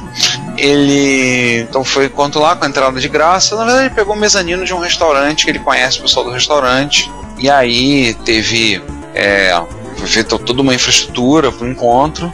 É, eu não, não vi local com fotos, mas eu devo montar um álbum. Por ocasião, se você está ouvindo isso, já deve ter montado um álbum só com as fotos que mandaram pelo WhatsApp. E assim, vai ter dado. Acho que foram três vídeos e umas 70 fotos. Eu tô pensando em organizar esse negócio, criar um álbum e publicar para o pessoal poder, poder quem quiser ver. Ah, com direito a, a pagamento com quem quisesse vender coisa pudesse pagar com máquina de cartão de crédito disponível. É, questão de brinde. Teve produtos que eles fizeram para vender, tipo plaquinhas, uma placa para botar para resolver um problema de PSG relacionado ao PSG no, no Sony MSX2+. tudo você monta, né? Mas tinha vendendo já a placa, a placa de circuito impresso. Outro você botar um Mega no, Turbo R e por aí vai. Tá? Teve, para variar mais, um prêmio, já que, já que ele é o dono da bola e por bola entenda-se o Rank Brasil, tem uma sessão de MSX agora no Rank Brasil. O premiado foi o Rudolf, de São José dos Campos, por ser o maior coleção, o dono da maior coleção de jogos de MSX em cartucho no Brasil. Aí entre, entre cartuchos em, em boxes né, completos e luz, ele tem um pouco mais de 300. Assim, pelo que a gente viu as fotos, parece que foi bem legal. Quando foi bem, foi bem interessante. Sabe? Muita gente veio, gente da região. É interessante porque isso acaba ajudando a fomentar um grupo em Curitiba, o pessoal de Curitiba se movimentar e participar e trazer. É, e ele já anunciou para o ano que vem, mas na mesma data, aproveitando o feriado de Tiradentes.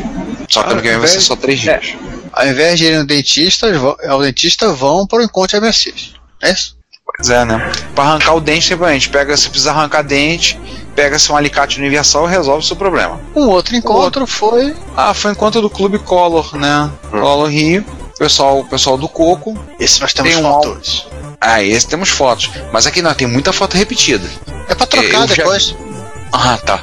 Pra trocar, é né? Um álbum de figurinha, é pra trocar. Pra jogar bafo-bafo, né? É. Então, muitas fotos do encontro. Ah, então tem, tem um, fotos da a, a mesa para reparos, inclusive com a famosa faquinha do Daniel, vários micros montados, aí tem um pouco, tem um pouco de tudo. Aí tem um, tem um pouco de tudo, de Codimax. É, micros americanos, micros nacionais. O, o truco levou a, a versão que ele está produzindo da. É, ele levou a mini IDE, levou o protótipo dos da, de slot. Da Expander, isso. Protótipo dos de slots. Tem foto do pessoal jogando Luna Rover Patrol, é, dando fonte, adaptando fonte interna em alguns CP400, tem um bocado de coisa. Se der uma. Sim, tem. Tem um, uma galera lá, o encontro foi. Peraí, parece peraí. CP450 para todos aqueles que possam ter dito que isso nunca existiu. É. Existiu. Aí tem até uma das fotos, tá o, o, o CP400 com a unidade de drive, o monitor, e ó, vendo 350. Só que provavelmente o 350 era só um monitor e alguém botou embaixo na legenda. Só 350? Pelo conjunto todo, eu pago. Leva tudo. Me lembrou. E fala me lembrou extensão também. Não, me lembrou uma pessoa, uma pessoa que estava lá no encontro, também conhecido por muitos como o impiedoso. Numa hora dessa ele ia dizer: É meu! 350 tá caro, dou 200. Que o André levava tudo isso aqui por 100 conto. 100 conto do Rabalinha. Na verdade, é bem capaz ainda do, do dono dar 100 conto pra ele, levar, pra, ele, pra ele levar isso tudo da mesa. É, para de me encher a paciência, né? O famoso. É, aqui tem, tem uma. A primeira foto que abre tá, como diz o Daniel, a legenda, a tríade rara dos colos nacionais: o LZ, o Codimax e o Dynacom. E o Mal Contato Com, como ele gostaria de, de frisar. Mas é bonitinho o Codimax, hein? Sim. Ele tem, uma, ele tem uma cara só dele de, de clone. Não, eu vou olhar sempre o LZ e vou lembrar do Juan.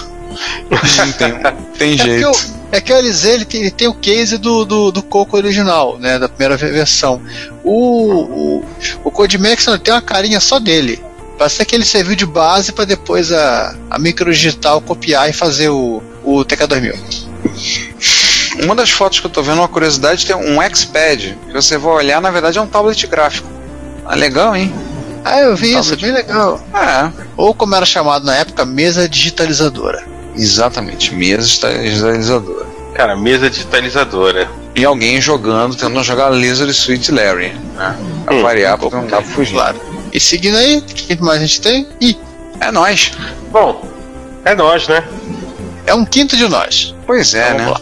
Foi a. No caso, a nossa barra minha, ou sei lá, participação hum. na primeira edição da Campinas Classic Computer Party nos dias 16 e 17 de abril, no Laboratório Hacker de Campinas, em Campinas, duh. Aliás, para um parênteses, eu adoro as siglas. Campinas Classic Computer Party, CCCP. E o Laboratório Hacker de Campinas, LHC. Eu adoro as duas siglas.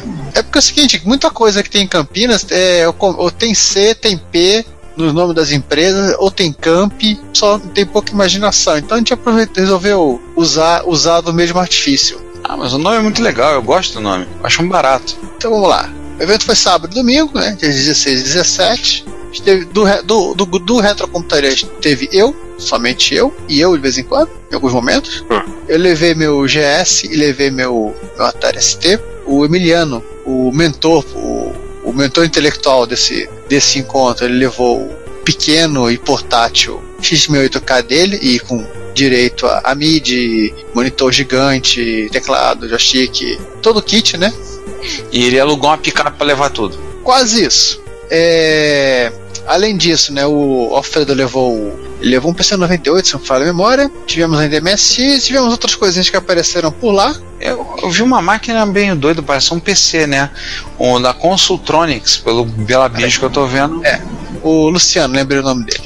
O Luciano levou um, um Sony MSX2 Plus. E nas fotos, se vocês forem olhar esse esse Consultronics, que eu sei que o nome dessa porcaria, isso era um, era um PC, é um PC, se é um 4386 ou 486, se não falar a memória, que era um computador de campo usado pelos técnicos da, da antiga Telesp para serviços de manutenção. Isso é uma coisa feita, inclusive tem um Made in Canada em algum lugar da etiqueta. Aí tem, tem foto, tem, tem o CNC do pessoal da, do LHC, tem as ferramentas, tem que foram utilizadas, inclusive. O Juca nos, presente, nos trouxe um minigame de Pac-Man, que é da época. Vocês podem ver a foto perdida em algum lugar aí. O Ravazzi né, veio de São Paulo para Hum. se divertir no encontro. Teve participação do pessoal do próprio LHC, porque o LHC continuou com as atividades dele durante o evento, então a gente teve um fluxo e um refluxo bem legal de gente, gente que se assustando a ver computadores tão antigos e tão funcionais ainda. Isso no Ah. primeiro dia. No primeiro dia ainda teve um bate-papo do Juca explicando como ele. o projeto dele de, de colocar o, o patinho feio na, no Mami. Só uma coisa, lembra o patinho feio, pra quem não lembra, foi a primeiro computador, projeto de computador feito totalmente no Brasil. É, esse de 76, se não falha a memória. Ele andou conversando com professores da USP que foram cedendo material para ajudá-lo a, a montar a máquina. Tivemos uma, vários jogos sendo jogados. Tivemos, um campeonato de Puyo Puyo. Puyo Puyo no X1008K, entre outras coisas. As fotos têm bastante coisa interessante. O Emil ficou brincando com de programar em Basic no, no Basic do X1008K, que é um troço meio de maluco. No domingo eu resolvi brincar com o World Games, só para na versão do GS, só para descobrir que ele realmente toca o hino brasileiro, quando você Gente. seleciona o Brasil. E Que beleza. e que a, a, a Epic tá, estava cheia de trotskista, porque quando você escolhe a União Soviética, eles não tocam a União Soviética, toca a Internacional.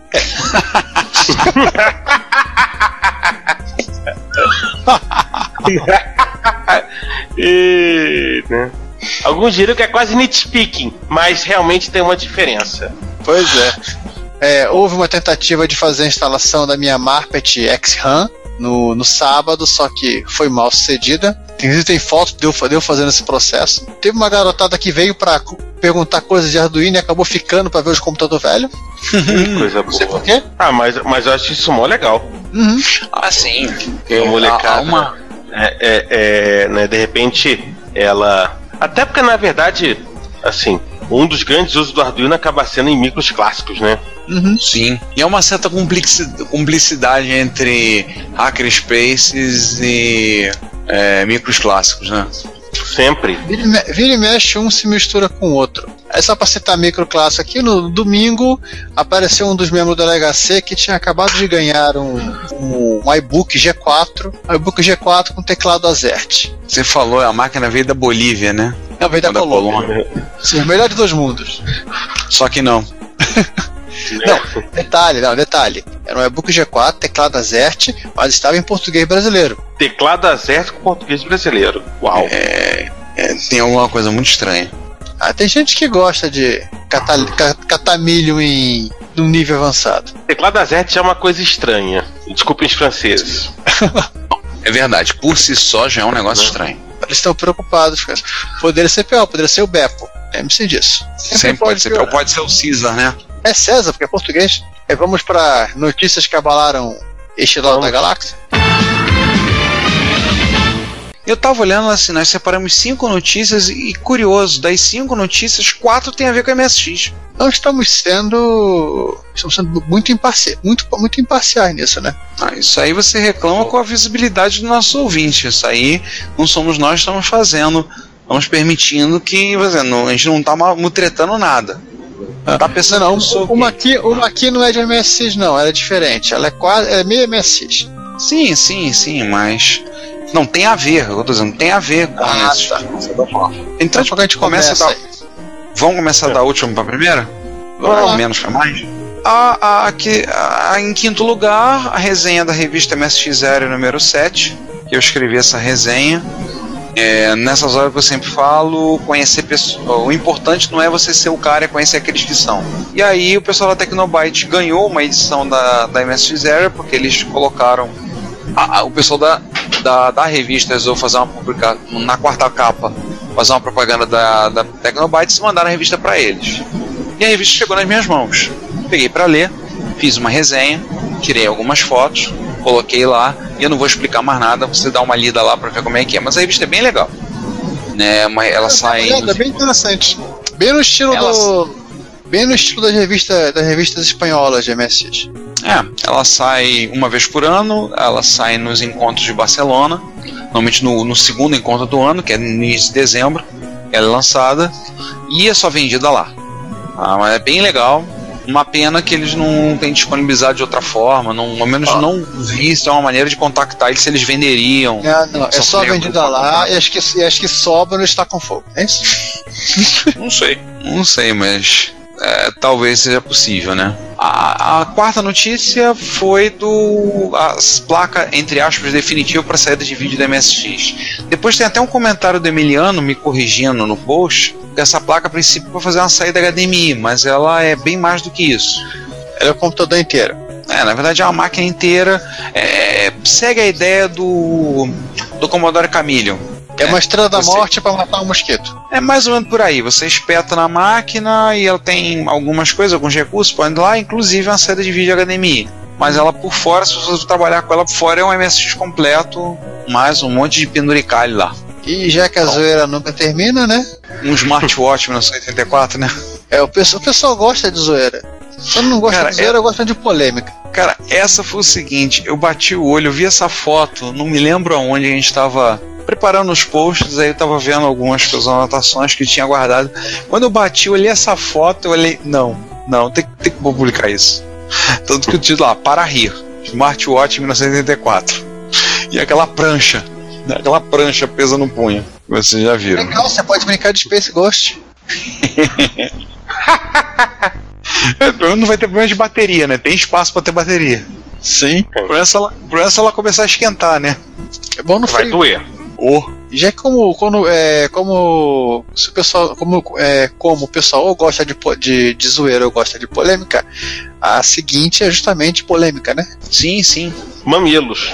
Pois é. Yankin, nosso coreano predileto, por enquanto, ele resolveu clonar uma cansado de clonar a placa de som para Apple II, resolveu clonar, fazer a sua própria versão da placa, a soft card, né, a placa com Z80 para Apple II. Ele colocou Z80 e pensou, posso fazer mais coisas. E colocou um TMS e colocou uma Y. No final ele fez uma placa que é o MSX. Ele, ele fazia com que esse MSX emulado acessasse o bus do, do Apple II para seria consultar a ROM. Por isso, na primeira versão, foi inclusive quando se, esse, o, site, o, o post foi, foi, foi ao ar, o MSX rodava 2 MHz, não rodava 3,58. Porém, como ele estava insatisfeito com esse negócio, a trava de 2 MHz, ele percebeu o seguinte: ao invés de deixar o M, os 80 e o MS502 usando, compartilhando o barramento, que não tem necessidade de fazer isso por enquanto, ele resolveu jogar tudo para os 512K de SRAM que tem a placa. Então o que aconteceu? Ele conseguiu fazer uma espécie de modo de RAM, né, como o Turbo R funciona, os PCs modernos também. Ele conseguiu os 3,58 MHz e consegue jogar agora todos os joguinhos da, da Konami, da Namco e por aí vai. E, e, e, e, ainda assim, ainda consegue rodar o, o CPM de Apple II. É, isso acabou sendo polêmico, teve gente que não entendeu. É, como, é que, como é que funcionou. A gente comentou, falou, não, mas eles estão fazendo coisa, coisa assim assado, não sei o que. A gente, a gente não entendeu como é que funcionou e é bom dar uma explicada, né? Na verdade, a placa. Tem gente falando que é heresia, que ele iria queimar no inferno. Não, ou não. É, mas a heresia é legal, né? Diferente, né? É. O último post, o último post ele tá com vontade de fazer os 80 rodar 7 MHz também, quando for o caso. Hehehe. Implementar turbo. Isso é legal.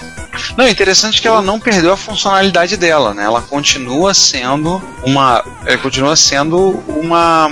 funcionando como uma soft card. Isso eu achei legal. E você pode jogar Circo Charlie, Kung Fu, Hyper Sport, Ping Pong, Goonies, Kings Valley, Bosconia e por aí vai. Zanak. Tio, roda Metal Gear? Ainda não, porque é MS1. Ah, eu não resisti. Considerando que o, os posts do cara estão entre o dia 19 de abril e o dia 29 de abril, ou seja, em 10 dias o cara fez isso. Nossa. Literalmente é um esforço concentrado. Sim. E o mais legal, e geralmente é o seguinte, o que ele projeta aqui, ele acaba produzindo uma placa comercial para vender, assim como ele fez com, a, com as Mockingbirds, é, a Mockingbird para 2C, o, ele tem um drivezinho de é, SD que se muda a Disk 2, a Disk 2 e por aí vai. Ele acaba produzindo isso para comercialização. Olha, ele fez um Bluetooth, inclusive, um SD, um SD Disk com Bluetooth. Ou seja, você transfere, você transfere para a placa via Bluetooth e salva o cartão SD. Vamos para o próximo? E o campeão de todos, o top top? Top, campeão de todos, né? Ainda, po, cá, polêmico ou zoeira esse? Não, não. É, eu acho que isso é polêmica. É zoeira, é mas polêmica. é polêmica. É uma zoeira polêmica. Remamilos, é, é, se mamilos são polêmicos, polêmica zoeira é mamilos com piercing? Por aí. Exatamente. Vamos lá. Quantos já contou? Uns 500. Então deve ser o 501. Ah, é, dos projetos, né? Dos é. projetos de MS3. Ah, é. Eu, eu, eu, listei alguns que eu lembrava. Depois teve, teve projeto que não, não foi pra lá. Depois eu falei, Ih, teve mais esse. Lembrei. É, eu já falei, inclusive, pro pessoal da Tecnobyte no projeto na placa deles, que tá andando devagar, mas tá andando. Falei, cara, não dispôs esse projeto de vocês MSX3, não. Bota MSX4, MSX5, que 3 tá desgastado. Todo mundo tá fazendo MSX3, faz o 4. Bota MSXP, 3,14. Boa, boa. Fica MSXP. Pronto. O. Assim, é, é, mais um projeto, a gente dizendo que vai fazer o MSX3, né? O tão sonhado, tão falado. MSX3 e esse na verdade o cara fez o projeto todo usando o Raspberry Pi e na verdade é é, seria, pelo que eu entendi seria um projeto de um micro montado com FPGA mas seria mais um micro emulado. Ele fez uma, um desenho em CG como seria um gabinete para essa máquina baseado no, na ideia de como é que é o gabinete dos dos Sony 2+, do XV é, ele está desenvolvendo o projeto, é um espanhol, ele está tocando o projeto, está fazendo. Vou ser bem honesto para vocês, eu tô na, hoje em dia eu já ando na base do eu quero ver primeiro acontecer. Ah, legal, é. Eu quero ver o meu chegar em casa. é, eu já participei de alguns projetos desses, inclusive de financiamento. É, muito antes de existir é, Kickstarter, fazer um financiamento coletivo, só que esse financiamento coletivo deu com os burros na água. Então já participei de um, um projeto desses e não, não deu em nada. Vai fazer, vamos botar, vai fazer, vai acontecer e não saiu. Acabaram me pagando com peça, que eu fiquei com algumas, vendi outras para recuperar parte do prejuízo e te pagaram Sim, com hoje em, Pelo menos não foi com a bolsa de peixe, né? É um avanço. É um avanço. É. E não foi uma mariola mordida, nem um choquito, nem um casal de pombo doente. Já foi um avanço na relação, na relação de troca entre bens e serviços entre a humanidade. Sim, sim, mas é aquela história também, né? Tipo, eu acho que tem tanto projeto de MSX3 que realmente é melhor esperar que tenha, né, que esteja funcionando né, antes de, de, antes de investir. E mesmo assim, não é garantido. Ah. Assim, não é, não é nada incomum, por exemplo, plataformas de, de projetos que vão para o crowdfunding e por qualquer motivo né, não, não rola. E fracassam é, por não ter interessados é. ou fracassam ou... porque é pura picaretagem, como é o caso lá do, do Coleco, né? O, qual é o nome do bicho lá? É. Aquele Coleco ah, Next, do... não é? Isso. Coleco 2. É, lá o Coleco novo. Ou então simplesmente o pessoal não consegue segurar o rojão. De pegar o crowdfunding e, e transformar em produto. Pegar uma ideia e transformar em produto. É assim, hoje em termos de MSX, o que eu acho que é a mais possibilidade de ter coisa é o MSX da Tecnobyte, porque eu tô em contato, a gente tem contato mais próximo com a Tecnobytes, a gente sabe que o projeto tá andando. É, antes que alguém pergunte, eu não sei o que vai ter na placa, tirando que vocês já sabem, tudo que, você, tudo que eu já sabia, eu já falei para vocês. Pera, você sabe que tá andando comentou. e não tá andando em círculos, né? Que é o mais importante. É, ele tá. Não, ele tá andando, a gente não sabe para onde, Ah, tá. né? Se ele saiu da casa do Asa e tá caminhando, saiu de Belfor Roxo, ele já deve estar. já deve ter passado de Itaguaí, já deve ter passado de queimados, coisas assim. É, é, é esse e aquele projeto do Warp 3, que Pera, pra pera, ele tá indo pra onde? Porque ele não vem, não, ele tá- ele tá fugindo do- do- da cidade, do estado, porque ele não volta e vai, vai, vai- é, volta pra capital. É porque ele tá, ele tá na beira da Dutra. Ah, pegou tá. foi andar lá. No sentido Rio tem muito engarrafamento. Ah, o... Aí ele tem tam- também tem um projeto do Warp 3 que, para alegria de algumas pessoas, uma certa pessoa que nós conhecemos, tem MIDI. Pronto. Toda a O- comemoração que precisávamos. É, esse eu acho também há uma chance de sair. O cara tá- tem mostrado foto, tem mostrado como tá sendo, tem documentação a respeito. Esses outros projetos que eu listei tem projetos ao longo dos anos. Então, assim, é em projeto do- nos últimos 20 anos que eu tenho ouvido falar, eu listei todos que eu lembrava de cabeça. né? E olha que eu não listei aspirações. O Giovanni talvez lembre do MSX cúbico. Ah, sim. 64 MSX em. Era 16 e 80 em arranjado na forma de um, um hipercubo. É, e daí vai. Daí vai. Viagem na maionese galáctica. Esses dois acho que eu tô vendo aí. Esse outro é o tipo que a gente para pra ver. Tem iniciativas interessantes, aquele MSX Army. Eu também está sendo feito no Brasil, mas não tem tido mais notícias, como é que tá. Então, hoje em dia, hoje em dia na atual é conjuntura. um- ele não é um projeto necessariamente de um novo MSX, né? ele é mais uma placa de expansão para MSX, então ele acaba Sim, sendo meio diferente de concepção. É. Então, hoje em dia a gente para, olha, acha bem. Vamos ver onde é que isso vai dar, né? A gente para e bota as barbas de molho. Vambora. Vamos ver, o que vamos ver onde é que esse negócio vai parar. Aliás, em falar em parar, acabaram antes de acabar o mundo, né? Acabaram, gente Isso. escapa lá. Ah, Pra terminar, vamos falar dos comentários de podcasts e retro hits, que do repórter retro, como se sabe, não comentamos. A gente não comentar porque não tem nenhum. Não, a gente não comenta porque a, né, a primeira coisa, o repórter retro é não se comenta sobre o repórter retro. Ah, mas também ninguém comentou, nem dá pra dizer que a gente, dizer que a gente não vai comentar o comentário dessa pessoa. É, porque Na verdade, as pessoas entenderam também né, a primeira lei do repórter retro. é, assim acreditamos. Vamos lá? É, episódio 63, né? Doce Dossiê Atari 8 bits. Parte A. Aliás, É. um comentário, uma coisinha no Twitter, é, o nosso ouvinte, o Thiago Pequizene, ele elogiou, gostou muito do episódio. Tava dando uma olhada os dias no nosso Twitter. Ele elogiou muito, gostou muito, achou muito instrutivo. Elogiou o episódio e perguntou: quando é que vocês vão fazer um episódio dos- da linha Sinclair? Aí eu falei pra ele: olha, Sinclair a gente já não fez, a gente vai pensar no futuro, mas se você já quiser Assim ouvir. que o João comprar o dele. Isso aí, talvez antes do, antes do Isso, isso talvez seja antes do fim do mundo. Mas é, eu falei pra ele que, olha, na falta do episódio sobre Sinclair, nós gravamos um- os nossos os Mano Parça do NGCast, Junix, Estranho, Rogério, eu e o João participamos de um episódio, se não me engano, foi o NGCast número 9, sobre Sinclair. Então, na falta do nosso episódio sobre Sinclair, indicamos o podcast dos amigos. Um dia nós chega lá. Um dia a gente vai fazer. Não sabemos quando, mas vai sair. Tá lá na lista.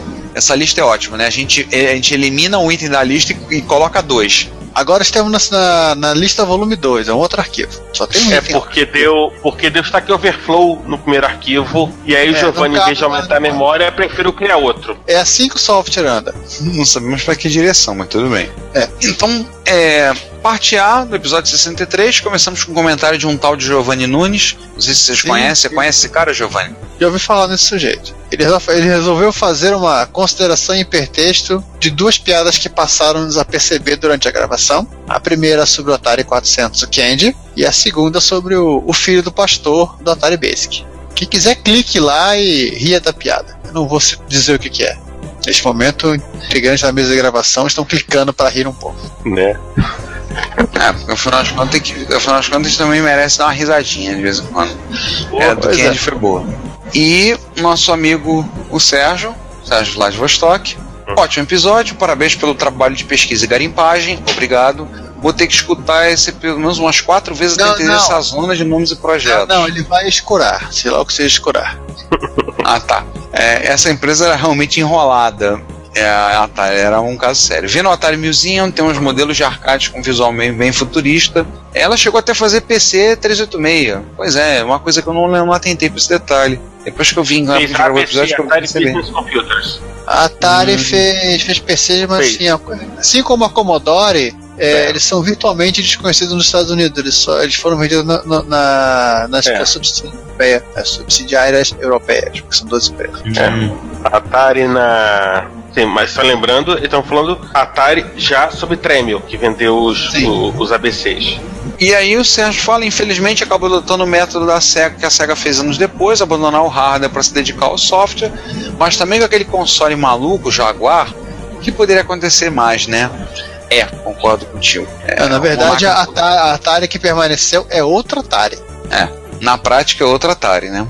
É uma pena, a empresa que realmente se dedicava a desenvolver seus próprios chips e depois jogou tudo no lixo. Fico imaginando para onde a empresa iria se o barco não tivesse afundado. É, para onde ela teria ido, é, você ouviu agora as nossas aspirações no episódio 64. Exato, exatamente. E embaixo o Fernando Boalho comenta sendo, ameaça- sendo ameaçado pelo Jason, para poder comentar. Isso, né? Muito bom episódio, obrigado. Pra mim, Atari, além do que saiu no Brasil, era só mais aquele videogame interessante do filme Cloak and Dagger, O 5200. o 5200. Não, se bem que no Cloak and Dagger também aparece o Atari 800. O, o gordinho, ele sabe-se lá como, ele consegue colocar o cartucho do 5200 no Atari 800 e, e jogar o, o tal jogo. Bom, é cinema, né? Então não faz diferença, Não sei, como ele foi, É. foi morto, não, não ficamos sabendo qual era o segredo que ele guardava. né? Ai. E aí na parte B, o Fernando Boalho. Interessante episódio. Existe algum jogo do Atari que sofreu um reboot, assim como aconteceu com Metal Gear no MSX? Xiii.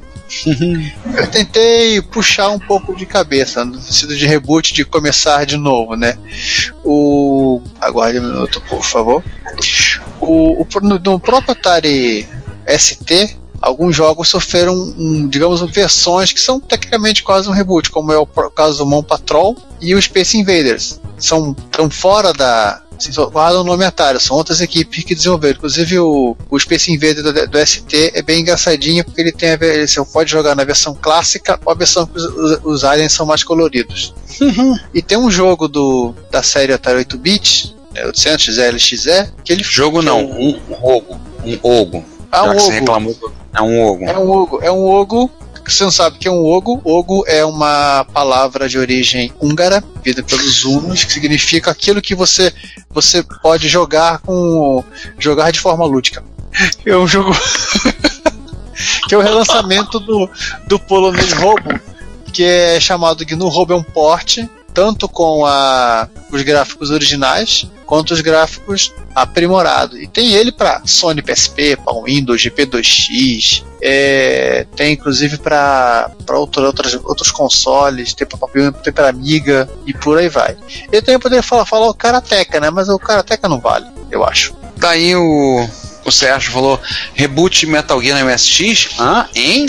É, ele não entendeu o- muito bem. É, eu entendi o que o Fernando falou, entendeu? Ele falou versões do versões de um jogo daquela plataforma feita para como, como a Sony fez com o Metal Gear pra, no PlayStation, né? É. Pelo menos foi o que Ele não Aí o Sérgio complementa, ótimo episódio, nunca tive contato com a Atari de 8-bit, só o videogame, espero o Dizão usar um pra ver como é. Dizem que o teclado é muito bom. Ao menos o Ben Heck fala isso. Sim. E como ele é um cara que destrói computadores e teclados, se for o caso, ele entende, ele entende o que fala. E o Hernandes Fernandes resolveu criar polêmica. É, ele Vamos fala lá. do demo da, demo da Sabrina. É, o É, demo da. Sabrina é o famoso demo de, de som digitalizado no CID que o João ci- citou no episódio e ele foi dar uma procurada. É o demo que foi ele listou aqui na tanto no vídeo do YouTube quanto do Poe, que é um demo, um demo em si que ele não tem nenhum nenhum apetrecho, nenhuma, nenhuma coisa legal de, de efeito gráfico. Ele é mais um demo sonoro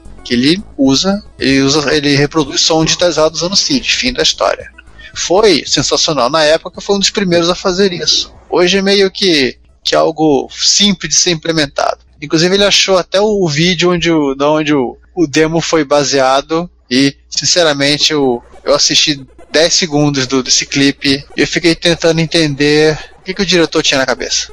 Acabou, né? É, acabou com essa, esse efeito polêmico do, de falar do demo do, do demo estranho. Que aliás é uma coisa curiosa, a gente falou no começo do, do, do, episódio agora sobre o vídeo digital, né? Que era, era coisa fantástica. Também temos que lembrar também do áudio digital. Hum. Assim como era fantástico você digitalizar uma imagem, é, pegar uma coisa que existia no mundo físico real e jogar para dentro do computador, uma imagem estática, até uma, uma, uma, pequena animação, também era fantástico você fazer o mesmo com arquivos sonoros. Quem é do MSD vai lembrar do, do Enfadonho Master Voice, o programa só funcionava com joystick. Ah. É, tinha, tinha um tempo, é, tinha um tempo que assim, é um sonho de consumo a digitalização. Sim. Né? A, a, voz digitalizada, né? Aquela coisa, aquela estética meio Max Redroom hum. de áudio. Né? É uma espécie de zona intermediária da, é do, do, uso dos computadores, da interface do, do, ser humano com o computador, onde a gente tem a digitalização de imagem, a digitalização de áudio, e o contrário também, né? A, sintetização, a síntese de voz, hum. que achávamos que o computador iria falar conosco. É. Hoje descobrimos que ele não quer falar com a gente. Ele é obrigado a falar com a gente. De vez em quando. Bem-vindo ao Avast. não, assim, assim eu, eu, nossa, eu não tô nem falando em Avast, mas assim, pensando mais, tipo, Cortana, Siri, não um pouquinho diferente. O Alexa da Amazon. A mulher da Avast, ela, de vez em quando ela pede pra falar com a gente, é diferente. Ela quer que você pare o que você está fazendo para ouvir o que ela tem a dizer. Isso, que é muito importante que ela tenha a dizer. Mas ela acha, né? Né? Acho que com isso a gente fechou, né? Acho que agora vai. Cara, então, fica um agradecimento então aos somente o Eliezer, né, o Clax, quando tem mandado mensagem pelo Twitter com a gente. Fica um agradecimento ao pessoal que tem tweetado no grupo. Mas sem agradecer a vocês também tem comentado pelo Twitter, tem mandado mensagens. O, o Elias, em particular, vez por outra, manda alguma coisa que acaba se tornando um post, uma notícia. Muito obrigado. Obrigado a vocês que nos ouviram até aqui. E eu não tô com vontade de falar mais nada. Tchau. Fui. Tá bom então. Olha, tem um recado aqui do João e do Juan que eles não puderam participar, mas eles agradecem pelas flores. Hum? É, eu não sei quem mandou flores para ele, mas eles estão agradecendo. Cara, lembre-se daquela, lembre daquela propaganda. Se um, um desconhecido, desconhecido te der flores, é flores, cuidado. Tá? Cuidado. Quem é esse desconhecido? Isso é impulso. Então, gente, encerrando a gravação do. É uma gravação, encerrando o episódio 15 do Repórter Retro, o Repórter Retro Branco, e iniciaremos o, dentro em breve o Repórter Retro 16. Vamos achar uma piada equivalente para 16K. É. Né, ficar pra próxima, gente. Valeu, tchau. Se você quer enviar um comentário crítico, construtivo, elogio ou colaborar com as erratas deste episódio, não hesite, faça. Você pode falar conosco através do Twitter, no usuário retrocomputaria, pelo e-mail retrocomputaria.gmail.com ou colocando comentários no post desse episódio em www.retrocomputaria.com.br. Lembre-se sempre do que dizemos. Seu comentário é o nosso salário. Muito obrigado e nos vemos no próximo podcast.